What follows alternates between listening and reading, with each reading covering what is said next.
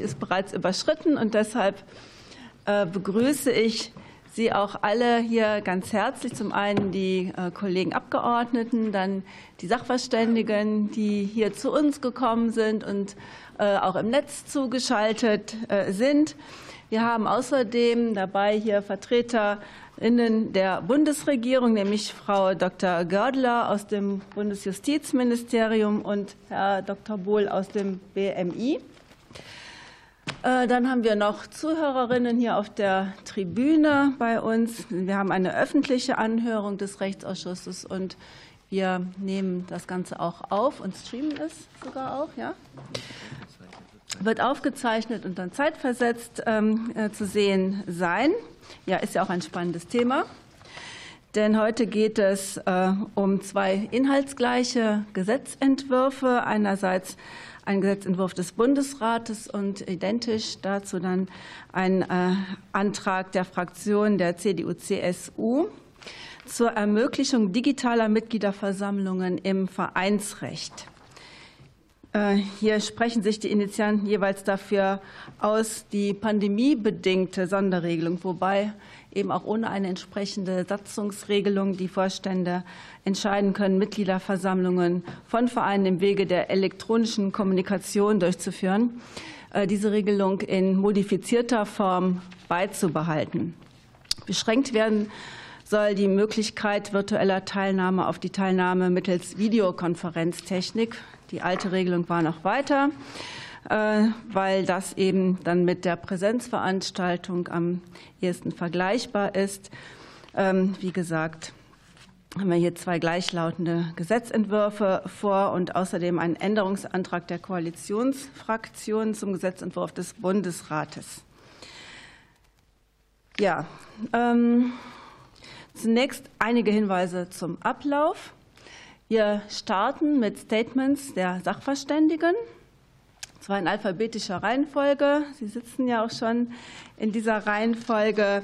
Ähm, erster wäre Herr Magnus Habighorst, äh, weil Sie sehr kurzfristig eingesprungen sind für den erkrankten Professor Dr. Bachmann. Vielen Dank dafür. Und dann geht es halt weiter in der Runde bis äh, zu Frau Weitemeyer, die dann als äh, letzte ihr Statement abgeben kann. Äh, die Sachverständigen haben jeweils vier Minuten für ihr Statement äh, zur Verfügung. Wir haben auch eine Uhr. Wo läuft die? Genau da auf dem Bildschirm ist sie ja auch zu sehen. Die läuft also rückwärts. Und bei Null ist Schluss. Ja? So, ähm, bei Frau Waltemeyer müssen wir sehen, dass die Verbindung steht, aber das haben wir ja schon ähm, soweit geprüft.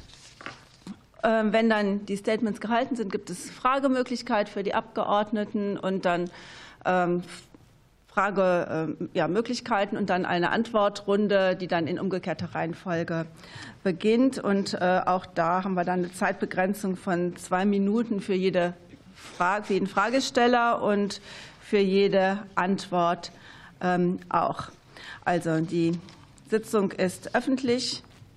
Es gibt ein Wortprotokoll, das auf Grundlage einer Tonaufzeichnung angefertigt wird. Bild- und Tonaufnahmen von der Tribüne sind nicht gestattet, auch nicht Beifalls- oder Missfallensbekundungen. Ähm, das wäre als Störung äh, zu werten. Ja, und dann wollen wir jetzt beginnen. Möglicherweise, falls wir über 17 Uhr hinauskommen, würde mein Stellvertreter Herr Dr. Lieb die Leitung übernehmen. Aber jetzt starten wir erst mal und Sie, Herr Habeck-Horst, haben das Wort. Ja, sehr geehrte Frau Vorsitzende, ähm, sehr geehrte Abgeordnete, guten Tag. Ähm, erstmal vielen Dank für die Möglichkeit, hier Stellung zu nehmen und herzliche Grüße von Herrn Professor Bachmann, der sich krankheitsbedingt entschuldigen lässt. Der Verein ist nicht nur Grundtyp der Körperschaft, sondern mit fast 620.000 eingetragenen Vereinen auch wesentliches Rechtskleid für zivilgesellschaftliches Engagement in Deutschland. Vorweg, mit Ablauf des 31.08.2022 hat die Regelung 5 Absatz 2 KOFMG keine Geltung mehr. Das heißt, dass nun wieder der alte 32 BGB gilt, der nur Präsenzversammlungen erlaubt. Das war zwar immer etwas umstritten, aber der Gesetzgeber, das KOFMG, hat sich da relativ deutlich festgelegt.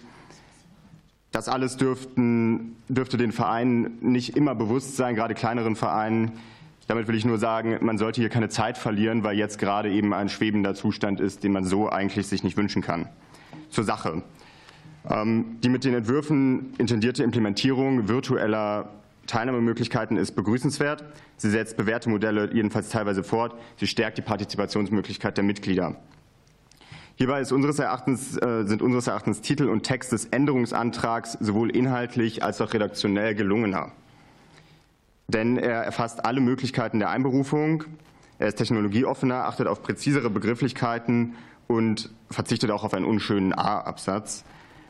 Alle Entwürfe, auch der Änderungsantrag, erfassen nur hybride Versammlungen, wie die Vorsitzende eben schon angedeutet hat.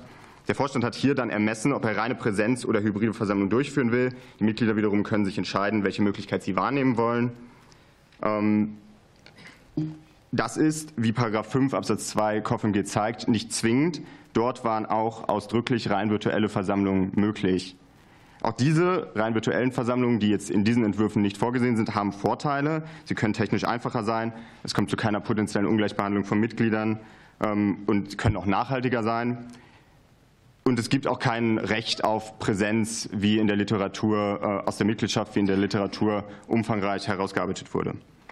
Allerdings ist für eine gesetzliche Default Rule, um die es hier geht, beachtlich, dass die rein virtuelle Versammlung äh, die Teilhaberechte für bestimmte Mitglieder erschweren kann und auch die Koordinationsfunktion einer Versammlung dadurch verringert wird. Wir halten es daher für einen gangbaren Weg, die Diskussion des Für und Wider einer satzungsändernden Mehrheit zu überlassen und auch mit den im Vereinsrecht geringeren Anforderungen einer Satzungsänderung zu belasten. Dies ist im Übrigen bei der Aktiengesellschaft auch der Fall. Und diese Satzungsänderung bleibt möglich, denn die Neufassung ähm, intendiert keine Einschränkung der Disponibilität des 32. Das ergibt sich aus 40 Satz 1 BGB. Sieht man das anders, will man also eine hybride Versammlung, eine rein virtuelle Versammlung implementieren, dann wäre eine kleine Lösung begrüßenswert, also eine Einführung des Wortes müssen und nicht eine Übernahme des überaus langen und komplizierten 43b Genossenschaftsgesetzes. Wir begrüßen auch die Technologieoffenheit des Entwurfs, das habe ich bereits gesagt, denn zum Beispiel geheime Abstimmungen sind im Wege von Bild und Ton nicht möglich, auch wenn Bild und Ton in den meisten Fällen ausreichen sollten. Ein Punkt will ich noch sagen zur Versammlungsleitung. Das Gesetz trifft hierzu bisher überhaupt keine Regelung. In der Regel gibt es aber einen Versammlungsleiter schon aus praktischen Gründen. Es wird oft der Vorstand sein. Es können aber auch Dritte sein, müssen nicht Mitglieder des Vereins sein. Ähm, Im Genossenschaftsgesetz gibt es dazu eine Vorschrift, im Aktienrecht eine Sollvorgabe. Paragraph 32 regelt das nicht. Und da das Versammlungsleitungsrecht kein Mitgliedschaftsrecht ist, müsste der Leiter auch bei einer virtuellen Versammlung immer vor Ort teilnehmen. Das sollte nur klar sein, damit es hier nicht zu Verzerrungen kommt. Wenn zum Beispiel der Vorstandsvorsitzende mal krank sein sollte, dann könnte er nach unserer Auslegung des Entwurfs jedenfalls nicht virtuell teilnehmen. Vielen Dank. Vielen Dank für diese sehr äh, zeitgenauen Ausführungen. Vielen Dank. Dann ist jetzt die nächste Frau Katharina Peranitsch von der Deutschen Stiftung für Engagement und Ehrenamt aus Neustrelitz. Ja, sehr geehrte Frau Vorsitzende, Liebe Abgeordnete, herzlichen Dank für die Einladung. Ähm, dass ich hier als Nichtjuristin äh, sprechen darf, freut mich auch sehr. Ich habe Ihnen einige Beispiele aus der Praxis mitgebracht. Die Deutsche Stiftung für Engagement und Ehrenamt gibt es, äh, ja, sie ist in Arbeit seit Juli 2020. Unsere Aufgabe ist die Stärkung und die Förderung des bürgerschaftlichen Engagements und Ehrenamtes, insbesondere in strukturschwachen und ländlichen Räumen. Und äh, wir verwirklichen unseren Stiftungszweck, indem wir bedarfsorientiert und umfassend beraten, qualifizieren, organisieren, Informationen bereitstellen und bei der Organisationsentwicklung begleiten und hier insbesondere im Bereich der Digitalisierung. Ähm, die Entwürfe des Gesetzes zur Ermöglichung einer digitalen Mitgliederversammlung haben bei uns ein Hurra hervorgerufen, denn das Thema Digitalisierung findet jetzt dann auch endlich im Vereinsrecht statt, was unseren Erfahrungen entspricht, äh, wenn wir uns die letzten zweieinhalb Jahre ähm, anschauen.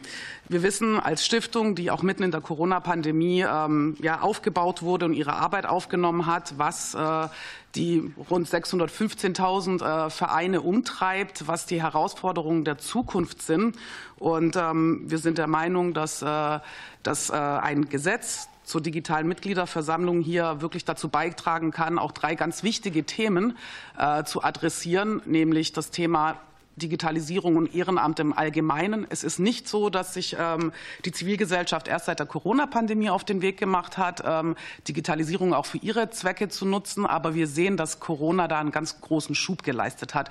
Wir haben diverse ähm, Förderprogramme von Mikroförderung bis hin zu großen Förderungen und sehen hier, dass sehr, sehr viele Organisationen beispielsweise Projekte im Bereich der Digitalisierung der Vorstandsarbeit einreichen. Wir wissen aber auch, dass das digitale Ehrenamt nicht ein Nischendasein führt, sondern auch wenn wir uns den Freiwilligen Survey und andere Untersuchungen anschauen, hier ähm, im Vormarsch ist. Und deswegen äh, ist es nur folgerichtig, ähm, auch die digitalen ähm, ja, Mitgliederversammlungen zu ermöglichen.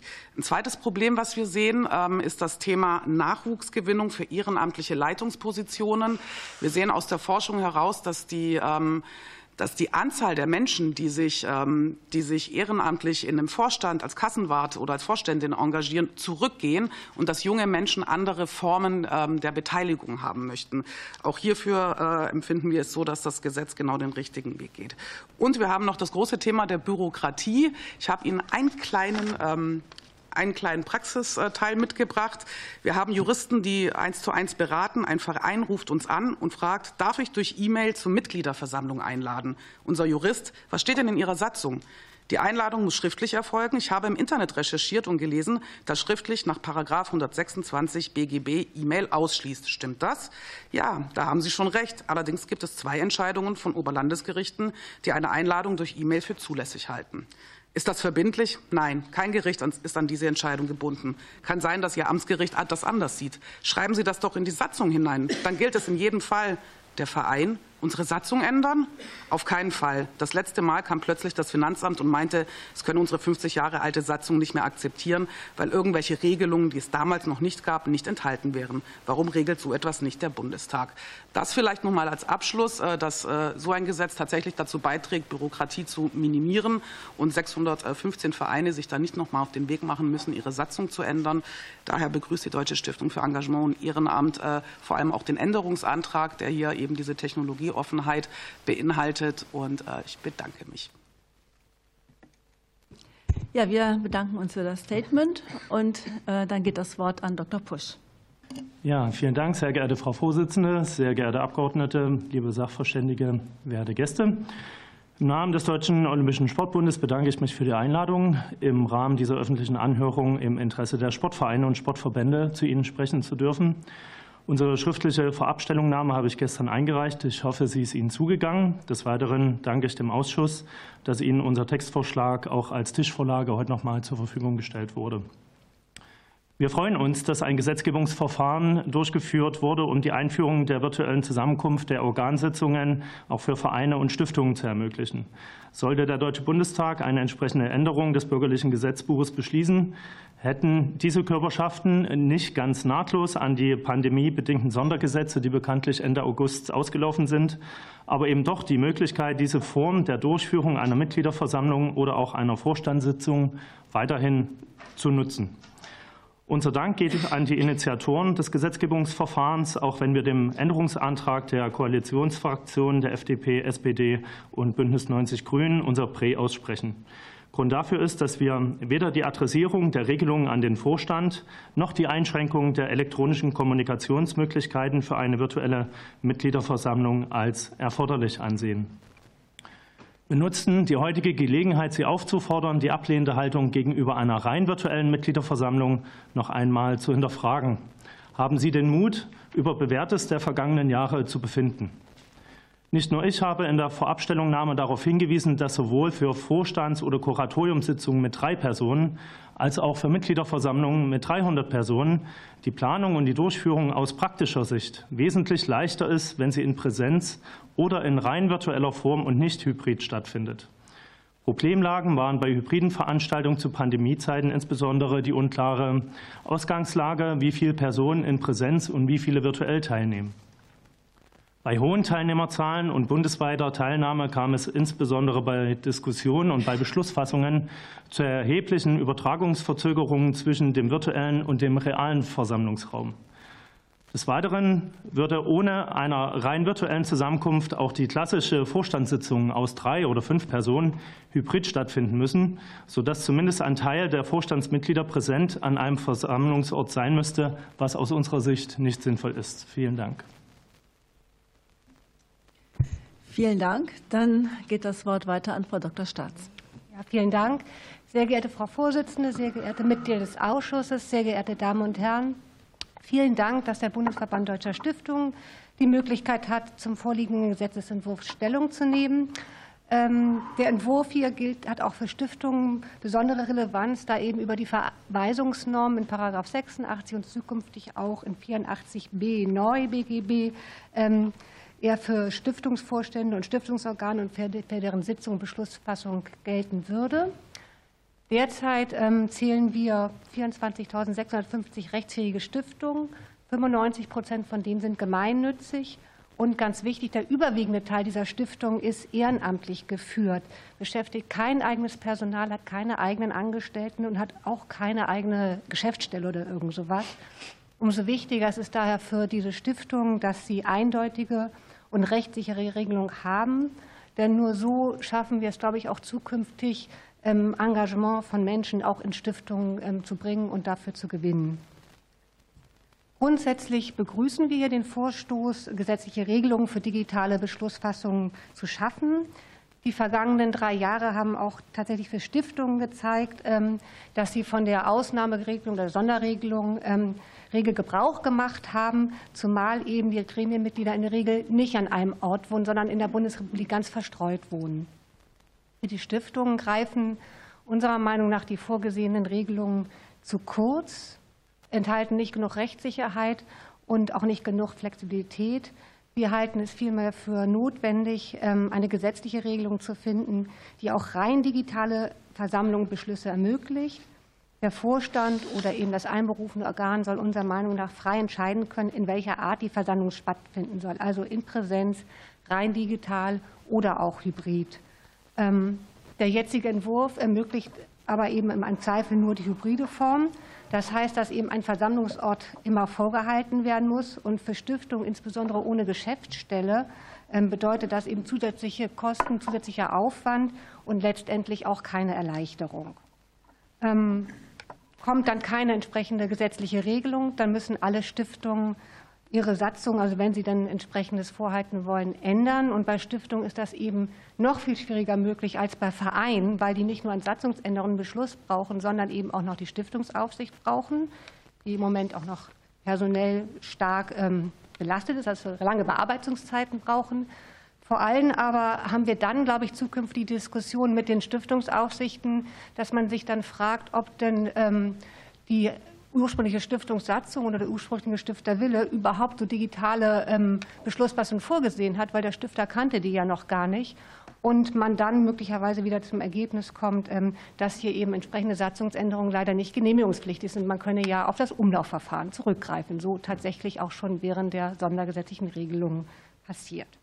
Deshalb ähm, würden wir hier tatsächlich eine gesetzliche Regelung haben, die die Wahlfreiheit des Vorstands vorlässt und im Übrigen würden wir uns auch ähm, dem anschließen, dass natürlich nicht nur die Form Videokonferenz ausreicht, sondern eben erweitert wird auf alle Kommunikationsmittel.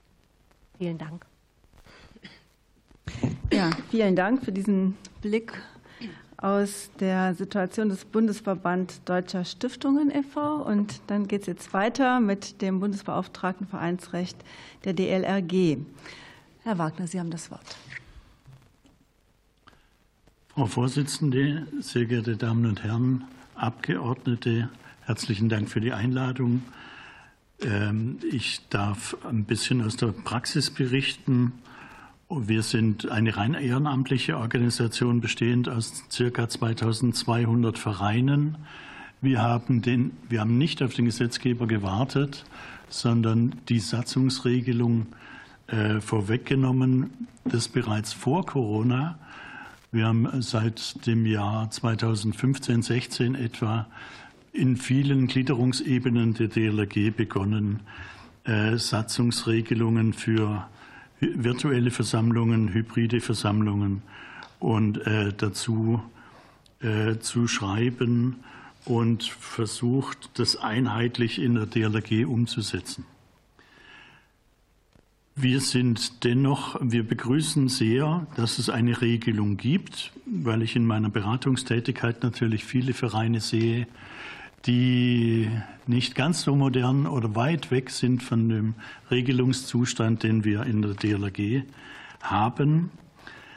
Ähm, aber im ersten Punkt bin ich über die Überschrift gestolpert. Schon bei Beginn des Lesens äh, finde ich dort nur die Mitgliederversammlung, leider nicht die Vorstandssitzungen.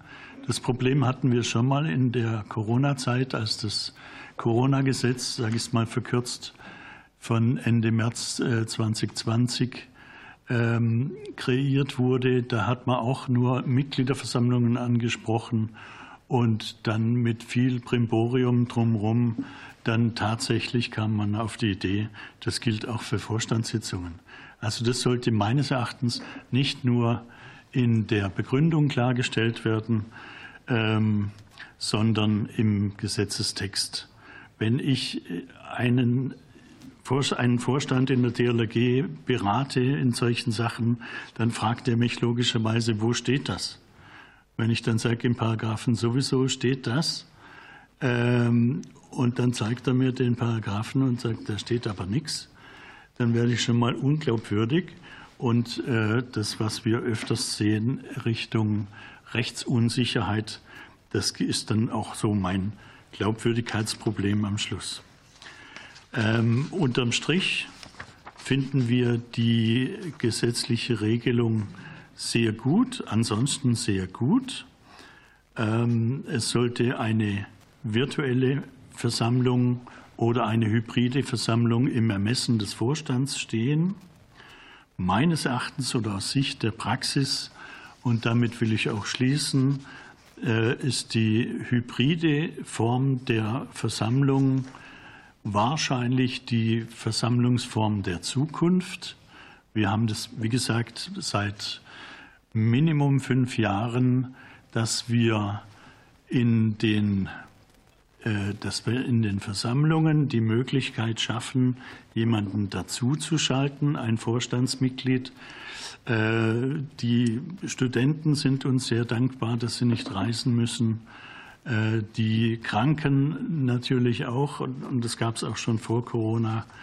Ähm, und diejenigen, die vielleicht für relativ wenig Zeit nicht auch noch fahren wollen und fahren müssen, ähm, die sind uns da sehr, sehr dankbar. Vielen Dank.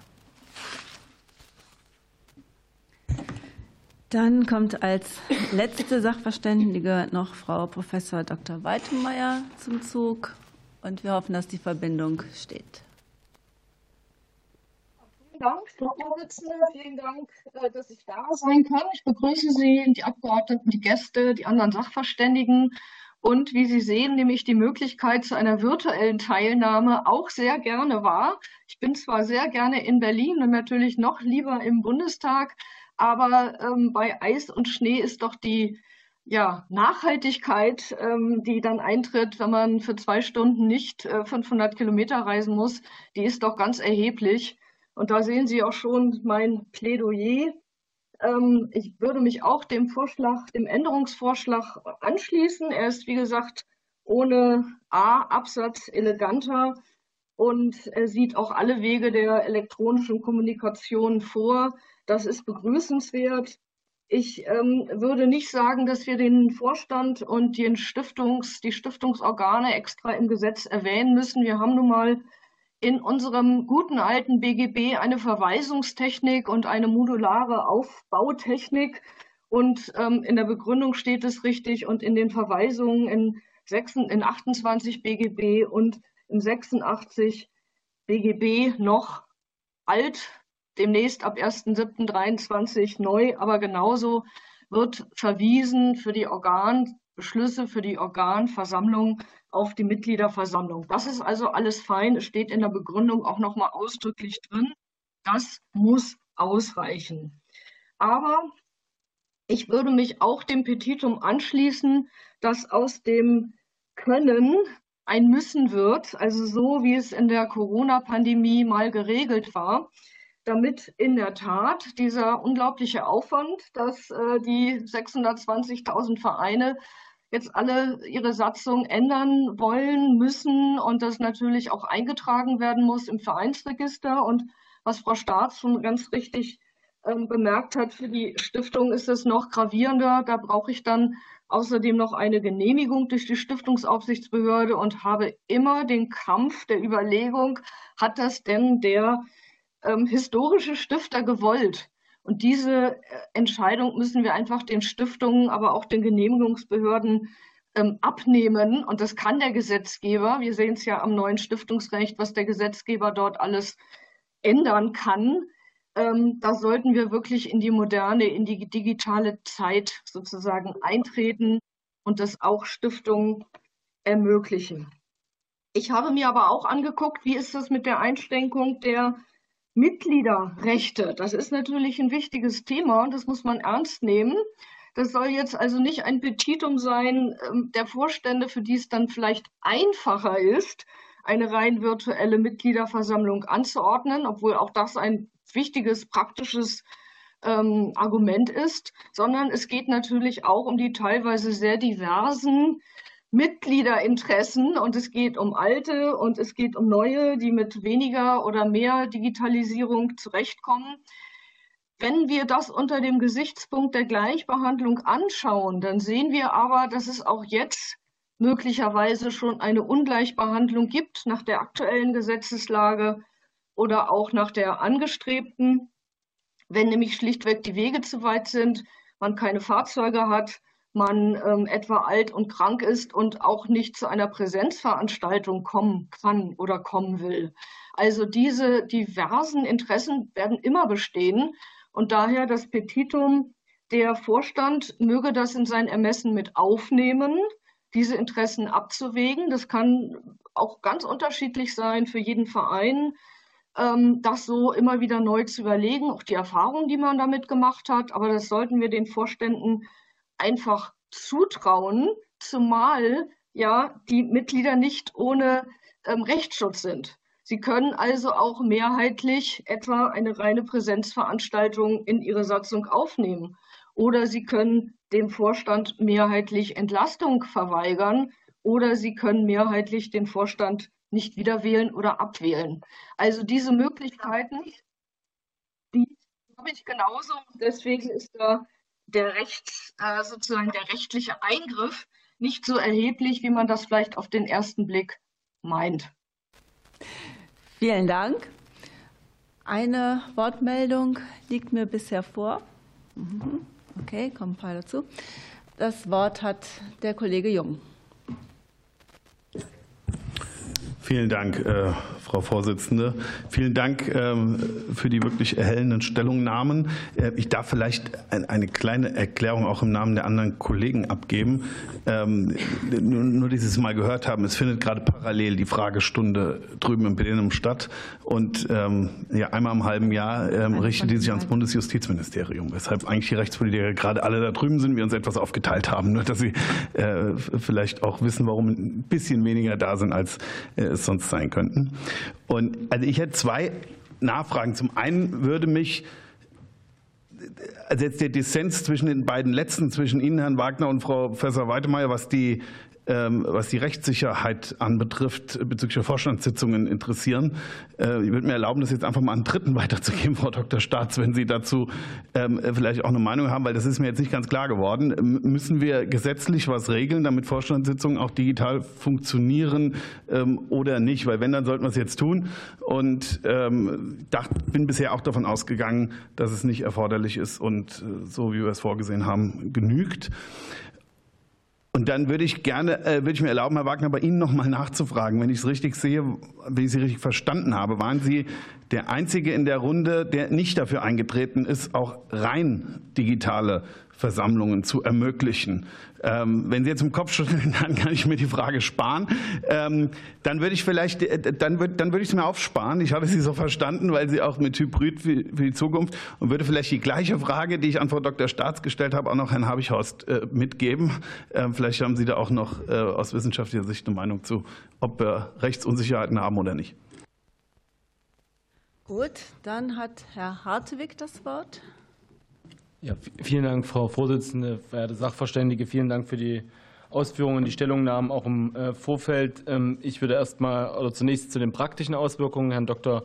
Pusch befragen. Äh, das heißt, äh, auch wenn wir auch zum Beispiel digitalen, bei digitalen Hauptversammlungen auch da schon klargestellt haben, dass für, für einen Gesetzgeber ein Internetzugang keine unüberwindbare Hürde darstellt, ob es da belastbare Zahlen gibt, wie viele Personen ausgeschlossen äh, ähm, sind. Das heißt, auch die Erfahrung in der Pandemiezeit, gerade im Beratungsbereich, im Vereinsbereich, ähm, ob auch bei der weitergehenden ähm, Übergangsregelung da zu, äh, zu einer großen Anzahl an Problemen kam.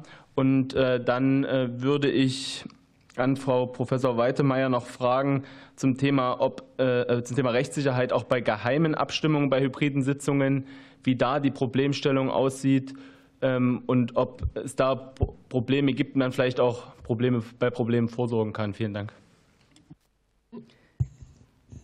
Nächste Frage stellt Kollege Limburg.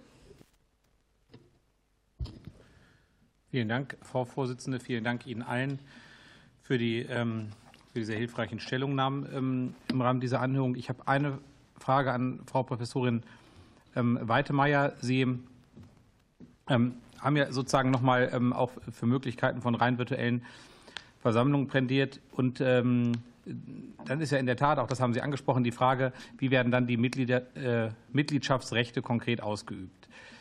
Im Aktienrecht haben wir dafür ja sehr umfangreiche Regelungen geschaffen zum, ähm, zum Schutz der Mitgliedschaftsrechte. Müsste man dann nicht, wenn man sozusagen analog im äh, Vereinsrecht das auch ermöglicht, rein virtuelle äh, Versammlungen dann ähnlich äh, detaillierte Mitgliedschaftsausübungsrechte auch hier im Vereinsrecht regeln. Ähm, also offen gesagt, unsere Sorge wäre, dass wir dann diesen Bereich im BGB etwas überfrachten. Die anderen Fragen gehen an, die, ähm, äh, an Frau Piranic. Ähm, zum einen, Sie sind ja darauf eingegangen, äh, das ist fast gar keine Frage, sondern äh, nur eine Feststellung, ob ich Sie richtig verstanden habe, auf die Frage, auf die Bedeutung, äh, dass Einladungen per E-Mail ausdrücklich ermöglicht werden und sozusagen aus dieser Rechtsunsicherheit genommen werden. Ich habe es schon richtig verstanden, dass Ihr Petitum wäre ein großer Bedürfnis der Praxis, klar zu regeln, dass Einladungen per E-Mail rechtssicher möglich sind. Ähm, und die zweite Frage, wenn gerade, gerade angesprochen, wenn sozusagen virtuelle Versammlungen ähnliches Mitgliedschaftsrechte per Satzung geregelt werden sollten, dann habe ich Ihre auch so verstanden, dass das für Vereine schon äh, typischerweise ein sehr großer Aufwand wäre, das Ganze rechtssicher zu gestalten, ähm, sozusagen die ganzen Satzungsänderungen auszuführen. Vielleicht können Sie dazu was sagen. Dankeschön. Dann hat Herr K. Ahmetoglu das Wort. Vielen Dank, Frau Vorsitzende, und noch einmal herzlichen Dank äh, für die Statements hier von Ihnen allen. Und äh, ich hätte da auch eine Frage noch an Frau Peranic. Peranic, ist richtig, hoffe ich. Sonst bin ich immer derjenige, der die Namen, dessen Namen schwer ausgesprochen wird. Äh, meine Frage ist, sehen Sie denn über Ihre Ausführungen im Eingangsstatement hinaus noch Anpassungsbedarf bei dem Gesetzesentwurf aus Sicht der Praxis? Äh, äh, Gibt es das, das eine oder andere oder haben wir sozusagen an alles gedacht? Herr Jacobi. Ja, ich hätte dann, vielen Dank. Ich hätte dann doch auch noch eine etwas grundsätzlichere Frage. Ähm, vielleicht mögen Herr Dr. Bachmann und ähm, Frau Peranic dazu was sagen. Ähm, grundsätzlich ist es ja wünschenswert, dass eine Rechtsordnung Freiheit ermöglicht Wahlfreiheit in der Regelung der eigenen Angelegenheiten. Das gilt natürlich auch für die äh, Frage, wie Vereine sich intern organisieren, auch wie sie ihre Mitgliederversammlungen abhalten etc. Ähm, also gegen die reine Möglichkeit, Dinge überhaupt vorzusehen äh, oder durchzuführen, ist äh, erstmal nichts zu erinnern. Im Gegenteil, das ist ein Gewinn an Freiheit. Ähm, als sozusagen auch Vereinspraktiker ähm, ist mir aber auch sehr bewusst ähm, die Polarität zwischen äh, der einfachen Mitgliedschaft und äh, der Vorstandsebene eines Vereins. Ähm, und da gilt ja der alte, der alte Sentenz, Satzungsfragen sind Machtfragen. Also in organisierten menschlichen Gesellschaften geht es immer auch um Machtfragen. Und die Frage, wie so eine Willensbildung in einem Verein stattfindet, in einer Mitgliederversammlung, ist natürlich auch immer eine Machtfrage. Und ähm, derzeit ist ja nun der Zustand so, dass ein Verein Dinge machen kann, wenn die Mehrheit der Mitgliedschaft das auch so möchte. Ähm, diese Gesetzesänderung läuft jetzt darauf hinaus, äh, zu sagen, da geht der Vorstand äh, zunächst einmal, ich, verkürzt Vorstand für ein Berufungsorgan, ähm, welches auch immer das hier sein mag, äh, geht also der Vorstand voran und verfügt Dinge. Und wenn die Mitgliedschaft das tatsächlich mehrheitlich nicht so will, dann müsste sie zunächst einmal dann ihrerseits äh, eine Satzungsänderung initiieren, die das wieder ausschließt. Ne? Ähm, und was ich mich jetzt frage, was ist für die Demokratiekultur im Vereinswesen, für die Willensbildung, die demokratische Willensbildung in einer Vereinsstruktur ähm, der Mehrwert, wenn ich ähm, diese Grundentscheidung, wie hier Mitgliederversammlungen stattfinden, der Mitgliedschaft erst einmal wegnehme, an den Vorstand gebe und äh, die Mitgliedschaft, so sie das denn dann nicht will, ähm, sich das erst wieder zurückholen muss, indem sie eine Satzungsänderung ihrerseits ähm, äh, organisiert. Also ich sehe da keinen Mehrwert und ähm, deswegen unter diesem, diesem Aspekt wäre ich ganz dankbar, wenn Sie das auch nochmal bewerten können. Vielen Dank. Dann Frau Henning-Welze. Vielen Dank, Frau Vorsitzende, und vielen Dank äh, an die Sachverständigen schon mal vorab für Ihre Wortmeldung. Jetzt haben wir ja als Parteien auch ein bisschen Erfahrung, äh, was es angeht, digitale Entscheidungen zu treffen, ja oder nein, gerade in der Corona-Zeit. Und ich habe mich sehr gefreut, dass äh, Herr Wagner davon berichtet hat, dass Sie bei sich schon vor der Corona-Zeit quasi digitale Entscheidungen möglich gemacht haben, was ja ein Stückchen weit bedeutet, dass es auch jetzt möglich sein kann ohne die Sondergesetzgebung. Ähm, was mich ein bisschen irritiert, Beziehungsweise eigentlich würde ich gerne die Bundesregierung befragen oder äh, die, die Ampel. Darf ich ja aber hier nicht. Ähm, warum wird. Soll ich Sie jetzt gleich als Sachverständige benennen? Nein, mir geht es darum, es ist natürlich totaler Quatsch, wenn man äh, keine rein digitale Mitgliederversammlung machen kann. Ich bin auch in mehreren bundesweiten Vereinen äh, tätig. Äh, die Mitgliederversammlungen laufen in der Regel jetzt schon äh, rein digital. Das äh, bedeutet aber nach jetzigem ähm, Gesichtspunkt hier in der Anhörung, dass Sie nicht rechtssicher sind, auch in Ihren Entscheidungen nicht. So interpretiere ich das. Ähm. Deswegen jetzt mal meine Frage. Ich habe verstanden, dass äh, die Ampel bzw. die Bundesregierung äh, die Priorität auf die hybride Variante setzt, weil sie nicht möchte, dass unter anderem alle ähm, Satzungen aller Vereine neu gestrickt werden müssen. Jetzt könnte man ja auch sagen, Satzungen von Vereinen werden sowieso ähm, wahrscheinlich der Realität immer mal wieder angepasst und ähm, es ist durchaus möglich, da mehrere Sachen zusammen auch zu verändern. Meine Frage besteht jetzt darin, gibt es irgendeine Möglichkeit, aber ich bin auch nicht Juristin, ich oute mich auch, gibt es irgendeine Möglichkeit tatsächlich von der ähm, Kostengröße der Änderung der Satzung wegzukommen? Das wäre meine erste Frage. Und die zweite Frage, ist es nicht möglich auch, dass der Gesetzgeber alle Möglichkeiten, also hybrid, digital, äh, in Präsenz äh, gleichwertig gestaltet äh, in, dieser, in diesem Gesetzentwurf, damit die Vereine sich das selbstständig ähm, ja, entscheiden können? An wen richtet sich die Frage? Das, das weiß ich nicht so genau. Bitte? Das weiß ich nicht so genau. Ich wollte ja eigentlich die Bundesregierung befragen. Ähm, vielleicht weiß Herr Habichhorst das äh, am besten als forschender Jurist oder auch die Praktikerin. Äh, ich würde einfach bitten, wenn Sie da eine Idee dazu haben, einfach noch mal was zu sagen. Die Praktikerin ist Frau Dr. Staats jetzt, oder? Nee, auch diejenigen, die Vereine führen. Nee, nee. Nur zwei sollen jetzt darauf antworten. Das wäre jetzt schon die Regel. Dann nehme ich den DOSB. Ja, gut. Ähm, ich selber würde auch gerne noch ähm, eine Frage äh, noch mal stellen, und zwar dann an Herrn äh, Wagner und an Frau Dr. Staats. Ähm, eigentlich knüpft es ein Stück weit an an die Frage von Herrn Jacobi, nämlich äh, ob es da auch ein Missbrauchspotenzial gibt für die Vorstände. Denn ich glaube, aus der Praxis wissen wir alle, dass eine Mitgliederversammlung auch eine Eigendynamik entfalten kann, dass da äh, neue Ideen äh, aufkommen können, vielleicht auch, äh, ja, auch personelle neue Ideen sich spontan ergeben können. Und das ist natürlich alles nicht so einfach, wenn man ähm, ein hybrides oder rein elektronisches Format hat. Und ähm, so könnte ich mir schon vorstellen, dass vor allem ein Vorstand, der sich zum Beispiel auch massiver Kritik ausgesetzt sieht, sagt, äh, dann mache ich die nächste Mitgliederversammlung mal lieber äh, nur elektronisch, dann habe ich das besser äh, oder dann ist nicht so wahrscheinlich, dass es eine bestimmte Stimmung geben könnte und kurzfristige ähm, Alternativen aufgezeigt werden. Sehen Sie diese Gefahr? Dankeschön. So, und dann hätten wir jetzt den Beginn der Antwortrunde. Und wie gesagt, beginnen wir jetzt rückwärts. Das heißt, Sie, Frau Professor Dr. Weitemeyer, wären die Erste, die uns antwortet. Und Sie haben Fragen gestellt bekommen von den Kollegen Hartewig und Limburg. Sie haben ja, das Wort. Es wurde einmal gefragt, ob die Möglichkeit der digitalen äh, Teilnahme an den Mitgliederversammlungen überhaupt äh, gleichwertig ist. Das ist eine rechtliche Frage, aber das ist natürlich vor allem eine technische Frage, ob das die Technik inzwischen zulässt, dass man etwa geheim an Wahlen teilnimmt, geheim abstimmt.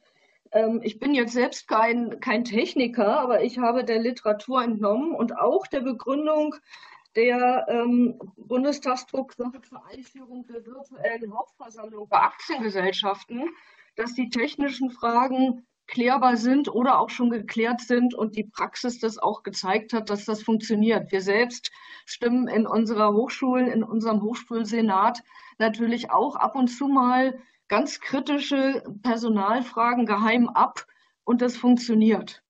Ähm, das geht also. Und das Zweite ist, ja, müssen wir das dann absichern, etwa so relativ umständlich in der Tat wie im Aktiengesetz? Ähm, ich meine nicht. Ich meine, wir müssen mit dem, wir könnten mit der Erweiterung auf müssen leben. Wenn man da ein bisschen weitergehen will, dann könnte man sich aber das Genossenschaftsgesetz zum Vorbild nehmen. Das ist sozusagen so eine Mischung zwischen Aktiengesellschaft und Verein. Etwas genauer geregelt, aber auch nicht so ganz fein wie eine Aktiengesellschaft, wo ich auch Aktionärsklagerechte habe, wo es teilweise um sehr, sehr viel Geld geht. Das wirtschaftliche Interesse im Verein ist natürlich sehr viel geringer. Deswegen mittlere Lösung, so hatte ich in meinem Gutachten ja auch vorgeschlagen, sich am ähm, Genossenschaftsrecht zu orientieren. Vielen Dank. Dann geht es nun weiter zu Herrn Wagner. Und ich hatte Ihnen eine Frage gestellt. Ja, ich sehe da zwei äh, Antwortbereiche. Einmal das, die Frage mit dem Missbrauchspotenzial. Selbstverständlich, Missbrauchspotenzial gibt es überall, wenn ich irgendwie böse Absicht unterstelle und wenn ich jetzt von einer Präsenzveranstaltung, die ja nicht in jedem Verein nur eine halbe Stunde dauert, sondern wir haben Vorstandssitzungen, die dauern zwei Tage, wenn man das natürlich komprimieren muss oder sollte und nicht eins zu eins virtuell nachspielt, äh, das ging sofort in die Hose. Das haben wir, die Erfahrung haben wir gemacht. Äh, wenn man also zwölf Stunden vor, vor der Glotze sitzt, dann kommt gar nichts mehr raus. Ähm, wenn man das natürlich komprimiert, dann muss man natürlich sehr, dann schneidet man die Fragemöglichkeiten, die Diskussionsmöglichkeiten ab. Manche sehen das schon als Missbrauch und da muss wesentlich straffer die Versammlung durchgezogen werden. Aber derjenige, der sich missbraucht fühlt, der wird in der Zeitspanne zur nächsten Sitzung sich auf jeden Fall beschweren.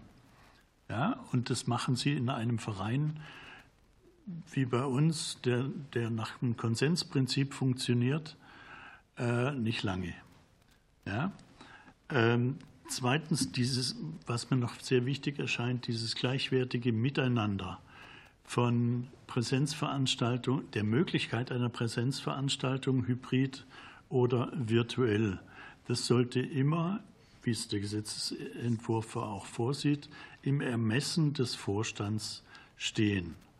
Ja, und natürlich haben wir in der Zwischenzeit, in den letzten zweieinhalb Jahren, mit manchen hybriden Veranstaltungen äh, keine tollen Erfahrungen gemacht, aber auch sehr, sehr viele gute und, die, glaube ich, die überwiegen. Und jedem Verein bleibt es ja selber überlassen, ob er das priorisiert, ob er sagt, wir wollen uns aber am liebsten in Präsenz treffen.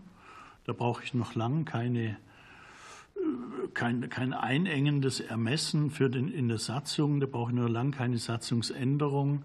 Ich kann einfach beschließen äh, mit einfacher Mehrheit, wir wollen grundsätzlich in Präsenz uns treffen und dann gibt es eben diesen Grundsatz.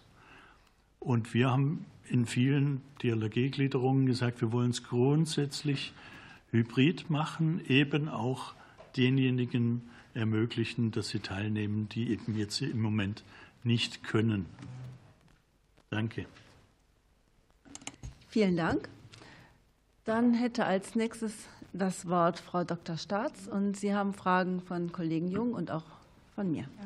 Ähm, genau. Es ging einmal um die Frage, ob es denn jetzt tatsächlich irgendwie eine echte Regelungslücke gibt für Stiftungen. Also ich beziehe das jetzt nur auf Stiftungen. Und ähm, tatsächlich sehe ich das so, wenn jetzt ähm, ohne diese Erweiterung, dass tatsächlich das, ähm, der Vorstand oder im Prinzip das einberufene Organ wirklich die Wahlfreiheit hat, welche Art der Versammlung man wählt, haben wir, glaube ich, tatsächlich für Stiftungen wirklich eine Lücke, weil wir eben diese, diese große Frage, wo ist jetzt der Versammlungsort, was halten wir da im Prinzip vor? Und da besteht natürlich dann so ein bisschen die Gefahr, dass wir ähm, ähm, äh, möglicherweise unwirksame Beschlüsse fassen. Und tatsächlich ist es eben, ich betone das nochmal, nicht so einfach bei Stiftungen dann einfach die Satzung zu ändern, wie das eben bei Vereinen ist, weil das eben wesentlich aufwendiger ist. Ähm, wenn man noch nicht korrespondiert hat mit der Stiftungsaufsichtsbehörde, dann kann man sich das vielleicht nicht so vorstellen, aber es ist wirklich zum Teil ein zäher Kampf. Und wie gesagt, ähm, eine Stiftungs, ähm, Stiftung, die ich kenne, ich habe, wir haben extra noch ein bisschen gefragt, auch vor der Anhörung hier, hat versucht, aufgrund eben dieser Sondergesetzgebung ähm, digital eine Satzungsänderung zu machen, eben digital aufgrund der Möglichkeiten hier.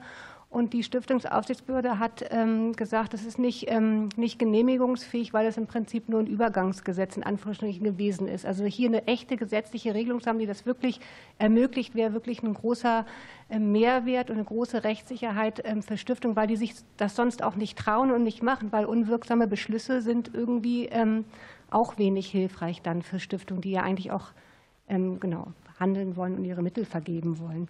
Die andere Frage war ähm, das, das Missbrauchsgefahr. Also das sehe ich tatsächlich. Also wenn man jetzt ähm, nur noch digitale oder dass, dass die Wahlfreiheit im Prinzip bei dem bei dem Vorstand oder beim einberufenen Organ lässt. Das sehe ich tatsächlich bei Stiftungen nicht so, weil natürlich die Gremien nicht so groß sind in der Regel. Wir kennen natürlich auch große Gremien, wie zum Beispiel bei der Volkswagen Stiftung oder sowas wie Document Foundation. Aber da ist das, glaube ich, tatsächlich eher ein Mehrwert, dass ich im Prinzip eben auch eindeutige Regelungen schaffe. Ähm, ich sehe es tatsächlich fast ein bisschen problematischer bei diesen gemischten, ähm, diesen gemischten hybriden Veranstaltungen, weil natürlich zwischenmenschlich für die, die da sind, mehr, oft dann mehr passiert, als die, die nur digital zugeschaltet sind, weil ich eben oft dann das doch zeitversetzt und solche Sachen habe. Das finde ich manchmal auch so ein bisschen schwierig, aber es hängt so ein bisschen davon ab. Meiner Meinung nach ähm, oder unserer Erfahrung nach haben die ähm, Vorstände von Stiftungen oder Vorsitzenden von Kuratorium eigentlich ein ganz gutes Gefühl dafür, was geht und was auch nicht geht und was auch angemessen ist für die Personen, die man da mitnimmt, weil natürlich auch, so viel nochmal als Hinweis, im, ähm, viele Hochaltrige auch dabei sind, auch in Stiftungsgremien. Die können das mittlerweile auch digital und Ich selbst bin zum Beispiel Kuratoriumsmitglied bei der Blindenstiftung Deutschland. Die tagt immer zusammen mit dem Vorstand und da sind insgesamt 15 Mitglieder, davon sind zwei Drittel blind und wir haben gerade Montag eine wundervolle Digitalsitzung gemacht. Also es war überhaupt kein Problem. Auch die können das eher so ein bisschen. Für die ist das ein unglaublicher Mehrwert, weil die in ganz Deutschland einfach verteilt sind. Genau. Danke. Ja, vielen Dank. Dann antwortet jetzt äh, Herr Dr. Pusch auf Fragen von Herrn Hartwig und von Frau Hennig-Welser. Vielen Dank, Frau Vorsitzende. Ja, äh, der Abgeordnete Hartwig hatte gefragt, inwieweit Personen ausgeschlossen sind ähm, durch digitale Mitgliederversammlungen. Und da möchte ich gern an das anknüpfen, äh, was Frau Dr. Staats gerade sagte. Ähm, es sind nicht nur die Blinden, es ist auch in meinen Augen keine Altersdifferenzierung angebracht an der Stelle. Also ich habe selber sehr viele Mitgliederversammlungen erlebt in den vergangenen zwei, drei Jahren, ähm, wo gerade auch ältere Menschen mit Freude sich dem neuen Instrumentarium gewidmet haben. Und ähm, da kann ich keine Diskriminierung an irgendeiner Stelle ähm, in der Form feststellen. Also weder was Personen betrifft, noch was Verfahren betrifft. klar war sie am Anfang im, äh, März 2020 noch in der Lage, die man vorfand bei der Durchführung virtueller Versammlungen, äh, die nicht ganz so einfach war. Ähm, äh, in den zwei, drei Jahren hat sich aber auch die Technik weiterentwickelt und alle technischen Voraussetzungen, die wir brauchen für Versammlungen, seien es verdeckte oder geheime Abstimmung, die gehen mittlerweile. Das ist also technisch umsetzbar. Ähm, wenn wir uns aber mal angucken, was jetzt im BGB steht, dann ist das die Arbeitsgrundlage aus dem Jahr 1900, als diese Vorschriften ins BGB gekommen sind. Die Lebenswirklichkeit heute ist eine andere.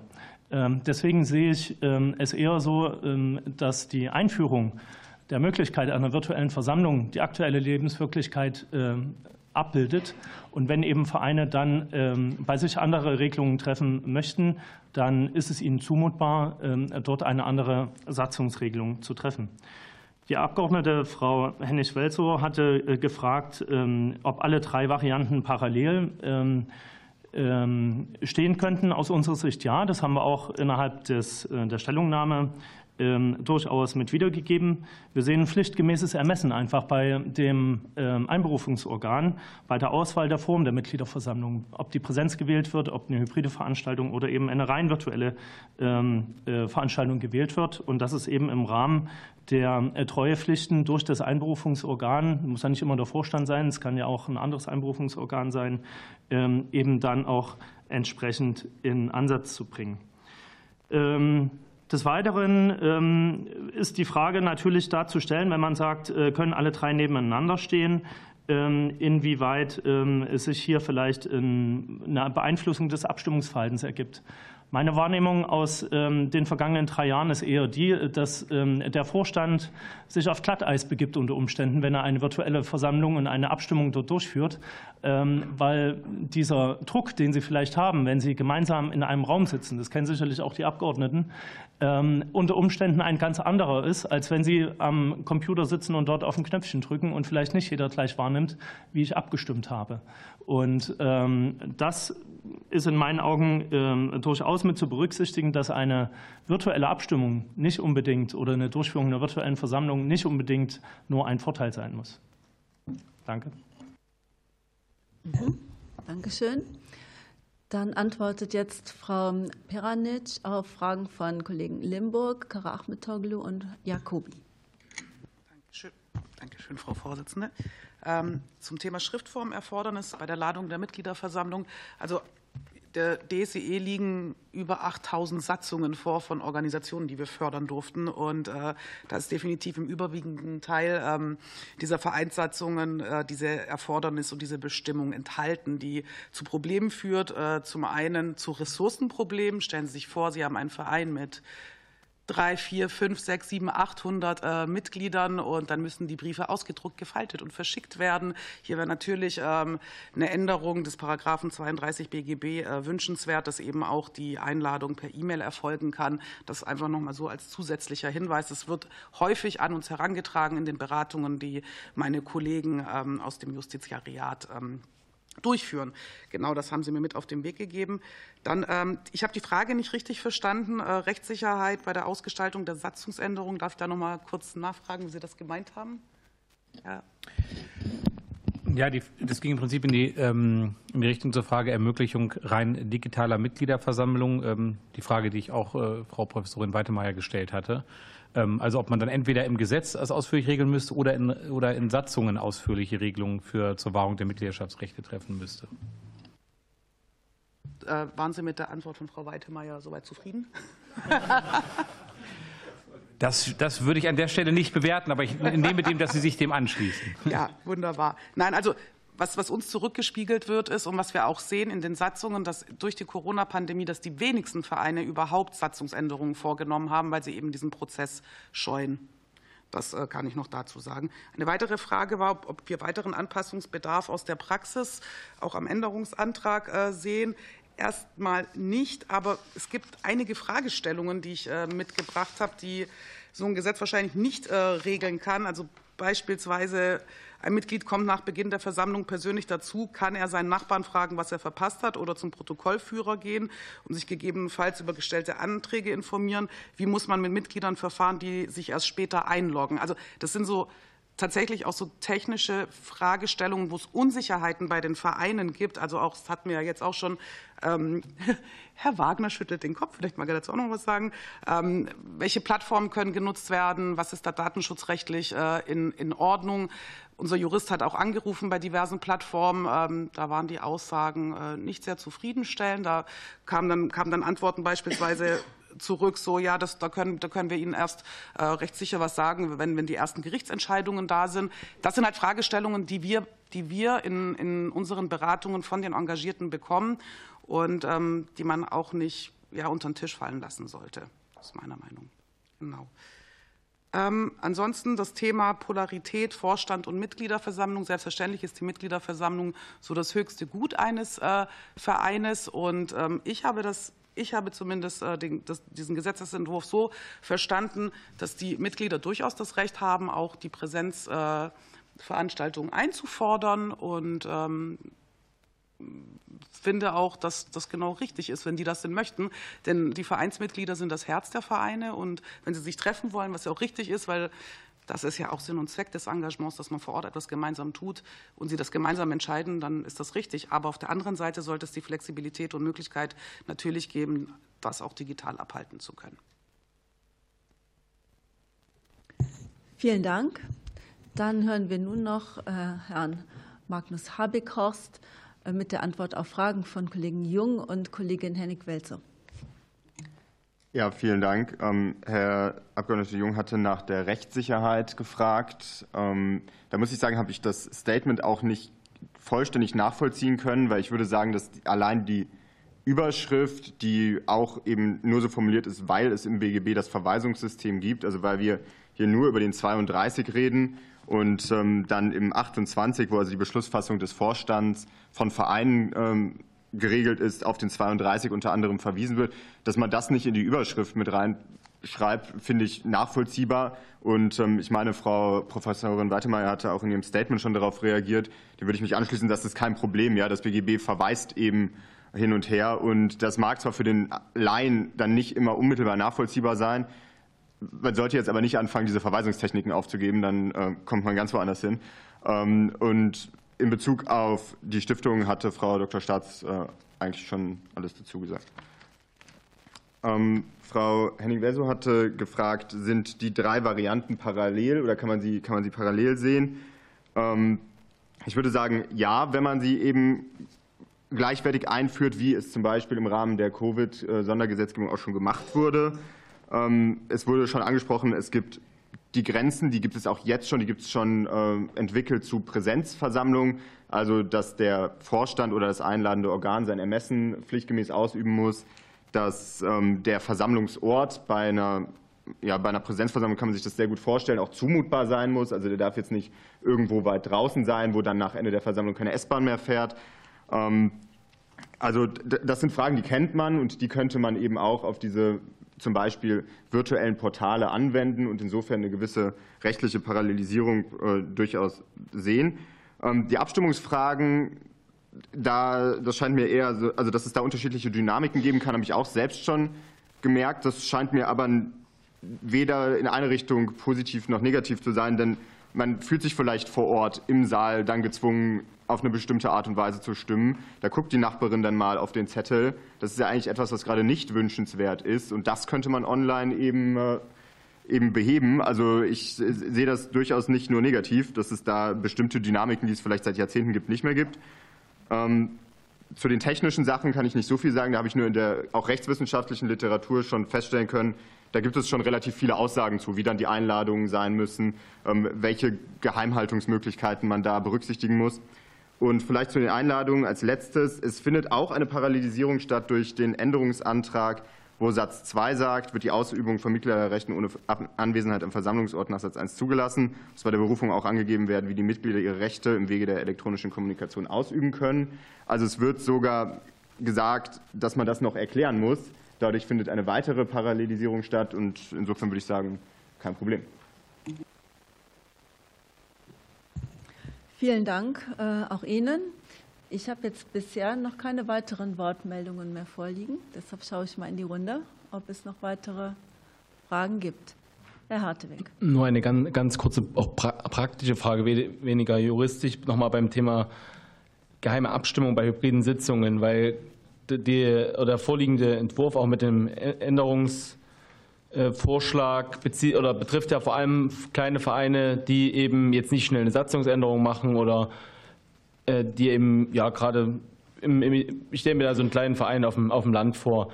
Und da, äh, auch wenn klar es technisch umsetzbar ist äh, und auch oft genutzt wird, die Frage, ob es nicht doch eine, eine Hürde ist, gerade wenn es um, äh, um anonyme Ab oder geheime Abstimmungen geht, dass, äh, dass dann das auch eine Hürde sein, sein kann und auch die Vereine vor Probleme stellt, das eben auch zu implementieren, zu nutzen. Äh, ähnliches da an Herrn Dr. Pusch nur kurz nochmal die praktische Nachfrage. Danke. Wir sammeln noch weitere Fragen, denn jetzt hat sich auch noch mal Kollege Jung gemeldet. Also ich hätte noch eine Frage, die wir auch gerade hier diskutiert haben, ähm, an Frau Professor Weitemeyer und Frau Dr. Staats. Ich greife jetzt doch noch mal zu diesen rein digitalen Versammlungen, für die Sie ja alle eintreten. Ähm, Herr Dr. Pusch hat ja eben schon mal gesagt, welche Nachteile es auch geben kann.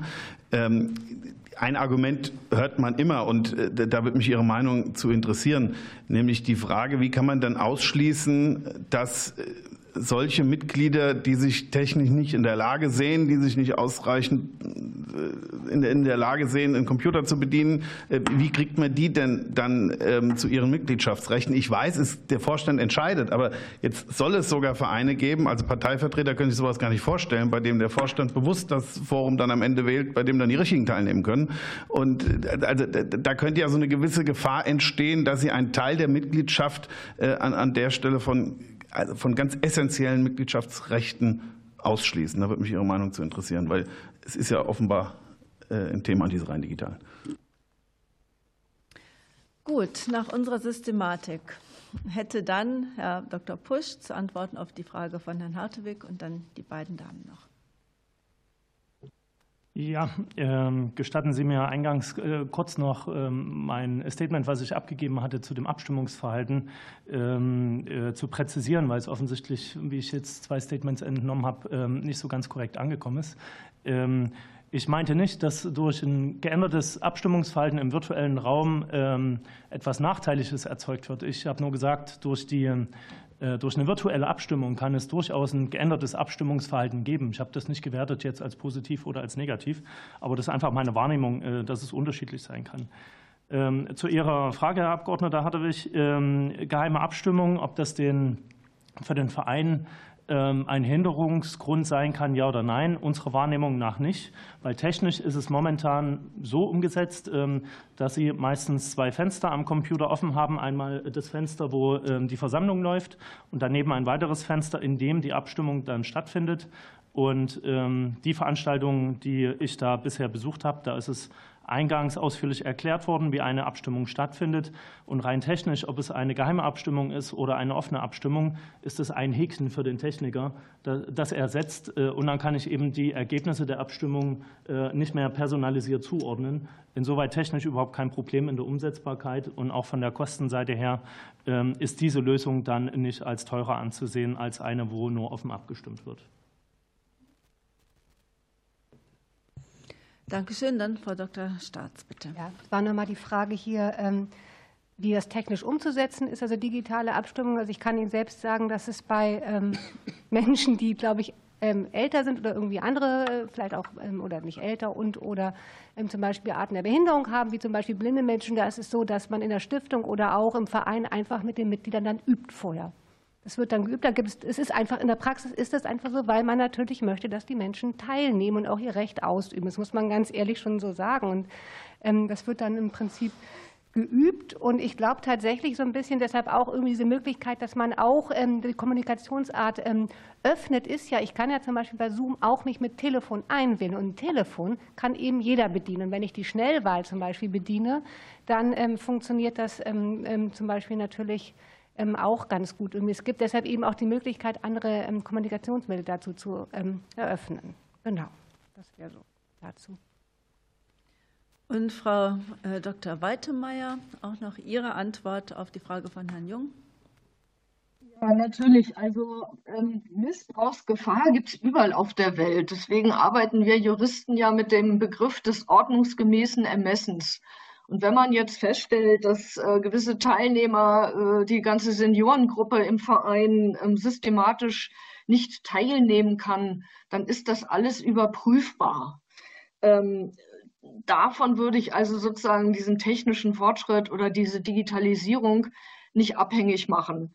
Ähm, also es ist rechtlich dann auch überprüfbar und es kann zu Sanktionen führen. Und natürlich Telefon wäre ja hiervon auch erfasst und ich glaube auch inzwischen hat wahrscheinlich so gut wie jeder Senior auch ähm, ein Smartphone. Mit dem geht das ja auch. Also ich denke, wir sind da einfach natürlich auch durch die zwei Jahre Corona ähm, alle fitter geworden. Vor zwei Jahren hätte ich das vielleicht auch noch nicht so gesagt. Also kurz, die technische Möglichkeit der Teilnahme ist wahrscheinlich ganz, ganz, ganz vielen Menschen möglich.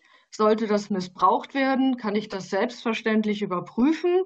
Und auf der anderen Seite die reine Präsenzveranstaltung schließt auch Menschen aus, die mit einem gebrochenen Bein zu Hause sitzen oder die zu alt sind, überhaupt noch ein Auto oder ein öffentliches Verkehrsmittel zu betreten, sodass ich sozusagen unter Abwägung dieser Aspekte ähm, diesen Vorschlag gemacht habe. Gut, dann liegen mir soweit ich das sehe, jetzt keine weiteren Wortmeldungen für weitere Fragen vor. Aber es sind ja auch schon etliche Anregungen von Ihnen formuliert worden. Es ist jetzt an uns, das in Anträge äh, und ja, Argumente unsererseits umzusetzen. Und von daher danke ich Ihnen für heute, für Ihr Kommen, für äh, Ihre Expertise und äh, wünsche Ihnen einen guten Heimweg. Danke auch an die Kollegen und wir sehen uns ja noch wieder.